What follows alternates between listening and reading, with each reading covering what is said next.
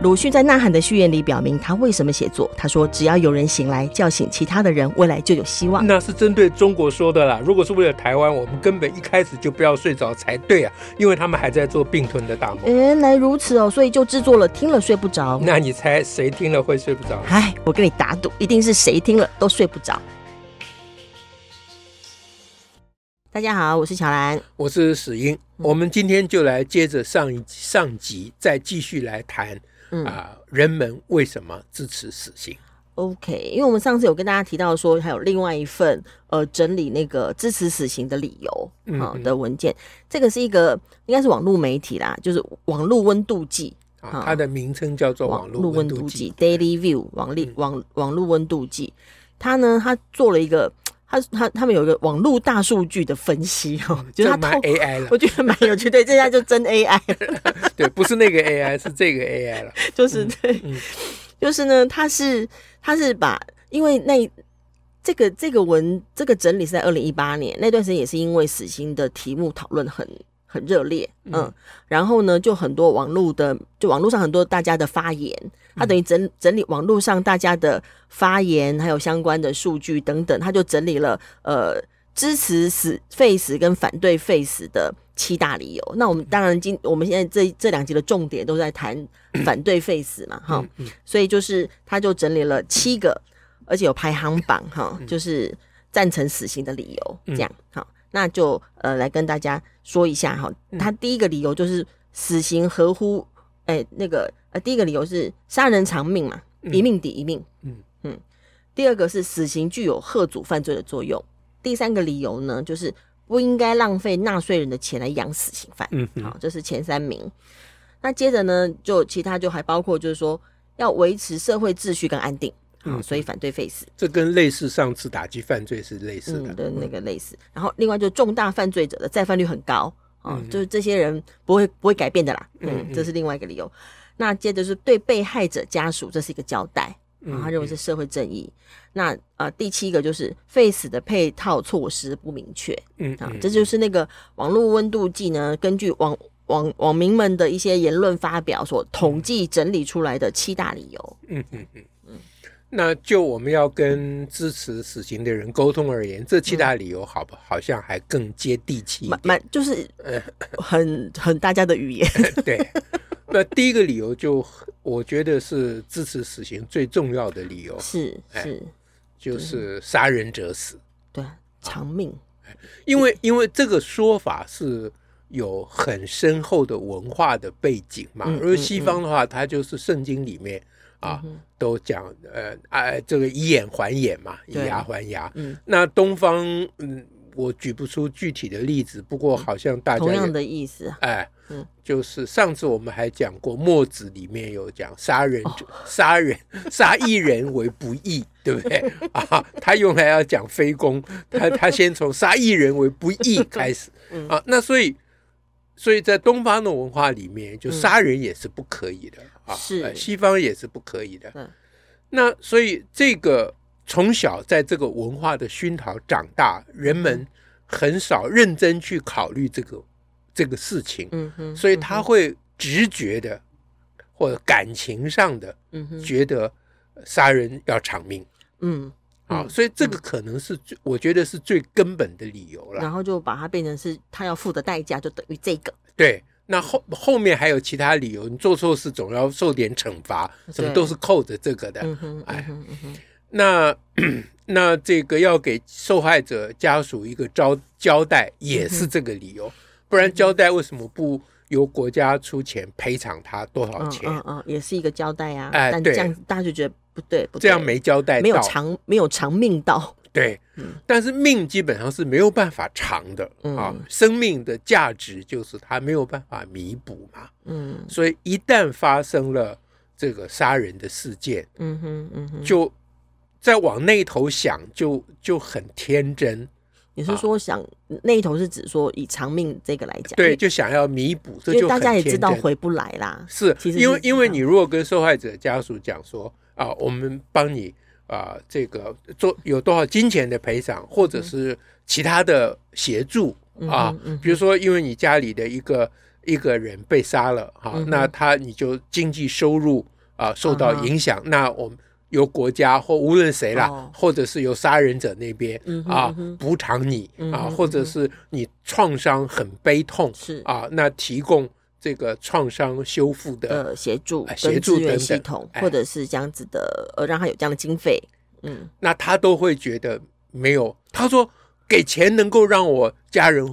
活过来吗？他都是这样说的嘛。对呀，啊，或者你你让我看病，那他能活过来吗？是不是？那都是想要让他活过来，然后想要让他活过来，同时知道他不可能活过来，那就会那就处在一个完全不可恢复的悲痛啊。是在这个情况之下，就会引发杀人者偿命。啊，因为我这里是个命，所以你要用你的命来赔偿。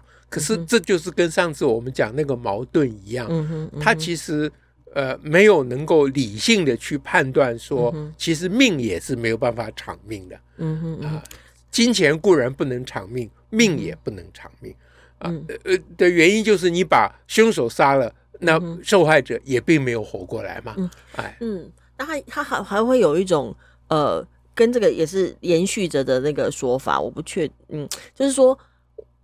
这么好的一个人都被你杀死了，嗯，你这样子杀了人的坏人，嗯、你竟然可以活着，嗯嗯，就觉得，对，那还是那个话嘛，啊，就是杀人者死嘛，对，啊，一命偿一命嘛，嗯，啊，他基本上就是一个报复的概念，嗯，哎，他他就是，呃，就是我我不能怎样，可是我不能把我这边的人怎么样，但是我可以把你怎么样，嗯，他就觉得。可以取得内心的平衡，是啊，那到底是不是能真的取得内心的平衡？这有很多争议了。嗯哼，哎，嗯、那其实有很多例子是说，受害者的家属并不会因为啊啊、这样就呃杀死对方，杀死凶手，他就得到内心的平安。嗯、但是，当然也有人说，他这样就得到内心的平安。嗯、但这个是。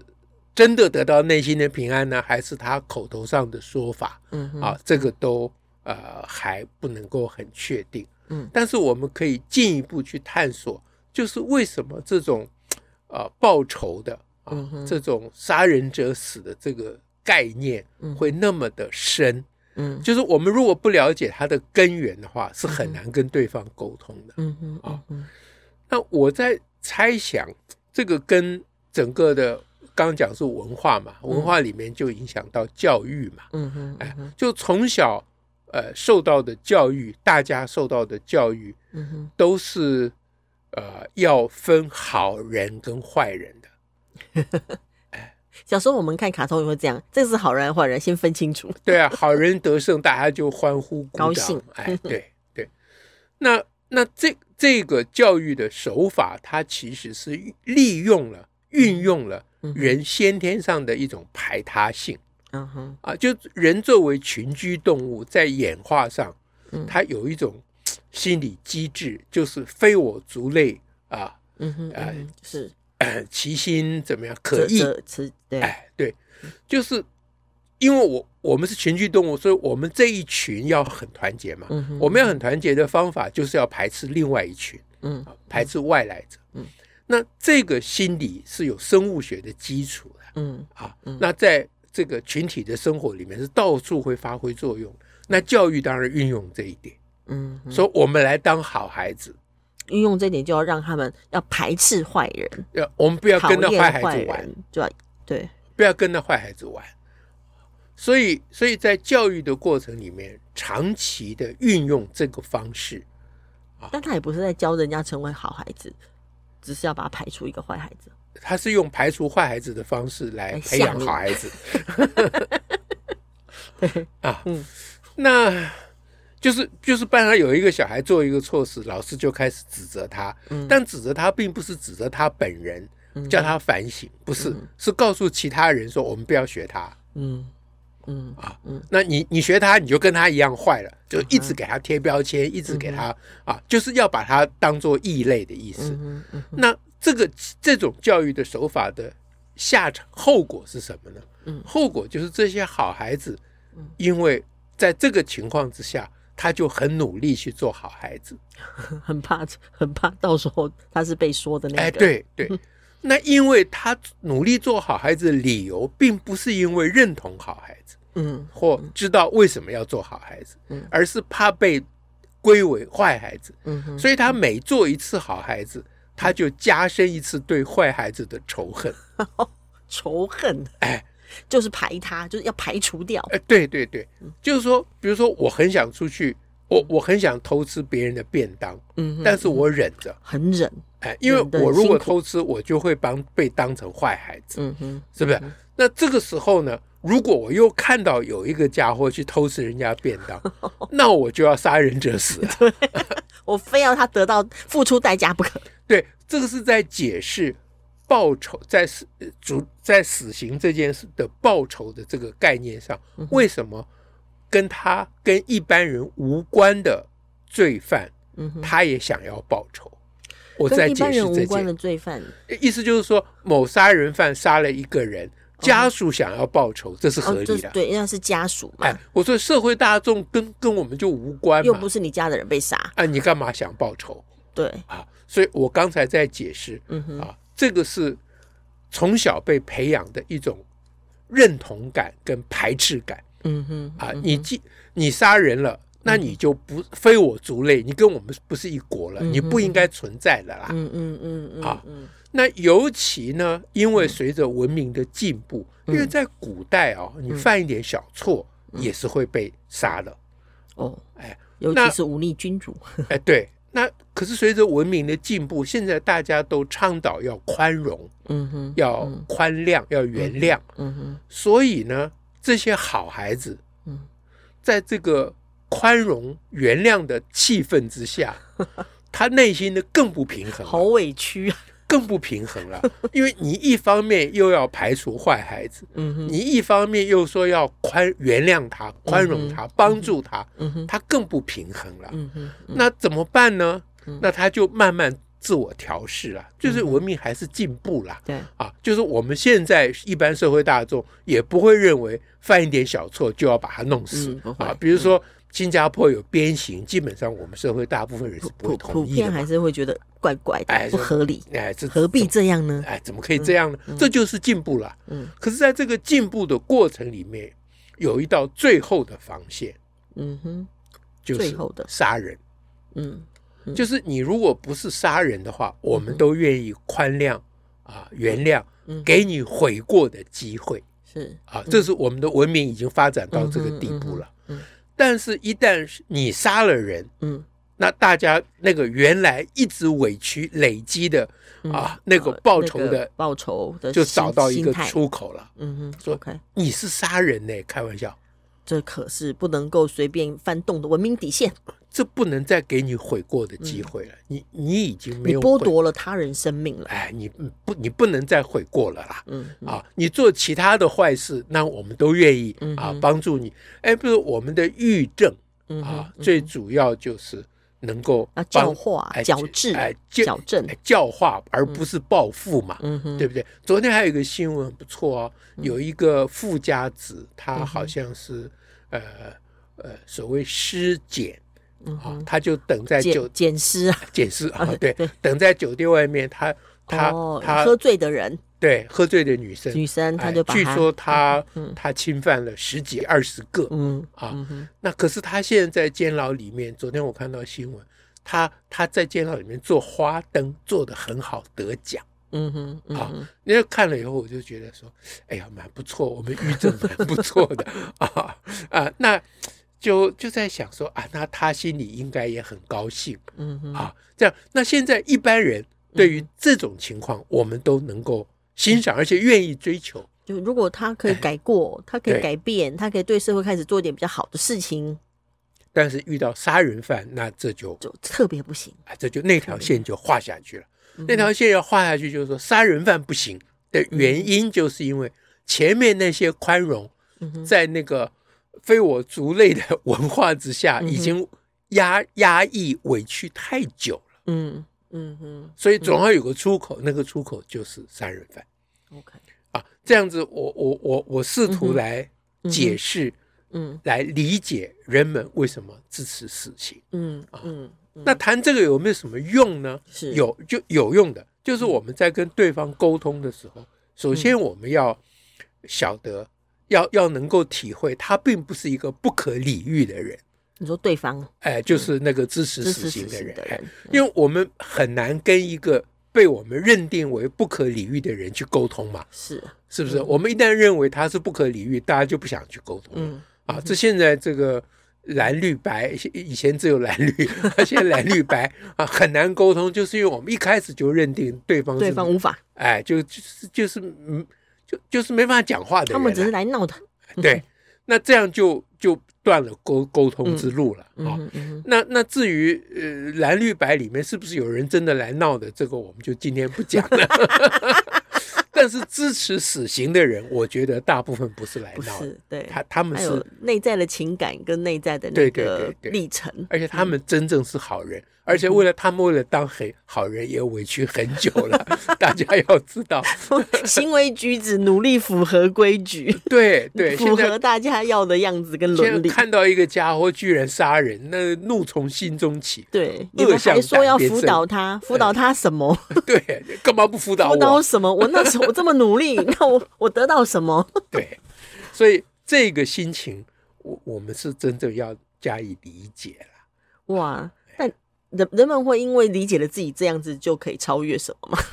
我不晓得，我很好奇这件事我不晓得。但这个要透过我们大家的努力嘛。嗯、啊，我们呃四二三宪法法庭啊辩论啊要要辩论嘛。嗯、那在辩论，他们能不能辩论到这个深层的啊啊的？嗯、那我我就不晓得了嗯啊。但是不管怎样。呃，不管宪法法庭怎样，还是社会大众的支持，还是最后的判决啦。是，而且这个这个部分的思考，是我们对于文明的进一步的推进，蛮重要的这一块，嗯，这个空间呐、啊。是，就假使我们之前文明的进展到达，让我们呃努力宽容在某些事物上头，嗯、但是这一条的思考确实是往前进一步的，呃，这块土地这样。那反正今天时间差不多，我最后再提两点。嗯哼，第一个就是你刚刚讲过的，嗯，就是我们不要让对方，就是支持事情的人，认为废死就是饶了他。嗯哼，哎，因为人们没有仔细思考，会觉得你不杀他，那就不就等于放他一马。嗯，其实不杀他，并没有放他一马。嗯。啊，其实还整他三五码，是。啊，那这个先决条件就是大家会担心假释嘛，嗯啊，那这个就涉及所谓的配套配套措施，到底可不可以假释？嗯，那呃，依我的主张，就是至少在目前的状况，嗯哼，啊，那在社会上对于支持死刑还是大多数人的意见的时候，嗯哼，我是觉得说暂时现在。啊，这个假释这件事情上让个步，啊，就是杀人者就无期徒刑，但是不得假释，嗯，啊，不管任何理由都不得假释，阶段性的，哎，像像这件事情，上次最后我们说，那对于那些暴君极度啊，嗯嗯嗯，可恶的人，是不是要给习近平？啊，希特勒啊，习近平可是你讲的。啊，普京，哎，你你不能到中国去了啊！那我你很早就不能去了，不是到等到现在。OK，那习近平我就主张关他刀关到死啊！如果我有办法关他的话，但我不会想要杀掉他。嗯啊，那关他关到死，我其实还想要教化他。嗯，让他要让他上网，让他上网，对，让他看各种言论自由，对，让他听各种议题。然后等到他呃被教化而后悔了之后，嗯、我还是不放他。你不行，对，然后你，你就是不能出来。教化到他说：“好好，我就应该在这里。”对，要教化到这个程度才算数。其实，其实死亡跟失去自由其实是差不多相等的事情。是啊，哎，嗯，就就是支持死刑的人一直以为，不杀死他就饶了他。嗯，我觉得这个话真的是可以跟啊支持死刑的人好好的谈一谈。嗯、就你想想看，就一方斗士、嗯、啊，然后有无尽的明天，是啊，然后你永远没有未来。嗯。嗯，那你唯一的一条路就是悔悟嗯，就是悔悟。监狱就是教化你啊，啊，不是叫你做苦行，当然你还是要做工作了，因为你要养你自己，他要养，对，他要你要养，他要赚钱呐。哎，对，就是没没有什么理由。那，前面也有讲，就是反对死刑，呃，这支持死刑很多很多很大一个理由就是说不要浪费纳税人的钱养死刑犯。哎，对对对，那其实不管什么刑犯。都应该让他们自己养自己，做家具、做蛋卷。哎，对，那这或者是要给他们服一定的劳役嘛？对啊，这是当然的。那除过劳役之外，他就是要悔悟。嗯啊，然后如果他是原来该被判死刑的死刑犯的话，那就判他不得假释的啊，这个无期徒刑。嗯，让他一直悔悟下去啊，即使悔悟了，也不能假释。对。我我你刚刚刚在提到说那个呃，就是不得假释，还有、嗯、因为事实上我我们呃支持废除死刑的立场有一个重要的关关怀，就是生命权嘛，跟生命的尊严。嗯、那会讨论说假释的问题，也是关系到生命权跟生命的尊严。嗯、但是假使一个人他是在在一个情境之下，他有机会去面对自己的行为跟他自己的内在的状态，而有所。呃，悔悟或有所幡然的时候，嗯、事实上，这也才是真正生命尊严或生命权的价值的存在。是，那那你既然讲到这一步，我就往下讲。如果他真的悔悟了，嗯，那我们不假释他，但是可以让他的生命再有价值。是啊，嗯，他他的悔悟的经验可以帮助到很多人。确实，哎，嗯嗯，那他就不但是可以自己养活自己。他还可以贡献于社会，以弥补他所犯下的罪行嘛？是，哎，就应该是要走这条路线。嗯，没错。所以这样就满足了，我觉得满足了大家想要报复的心。嗯哼，啊，就杀人者死这个报仇的概念。嗯哼，啊，就是我们前面讲从小文化跟教育所培养出来的那个那个心情。嗯哼，就是。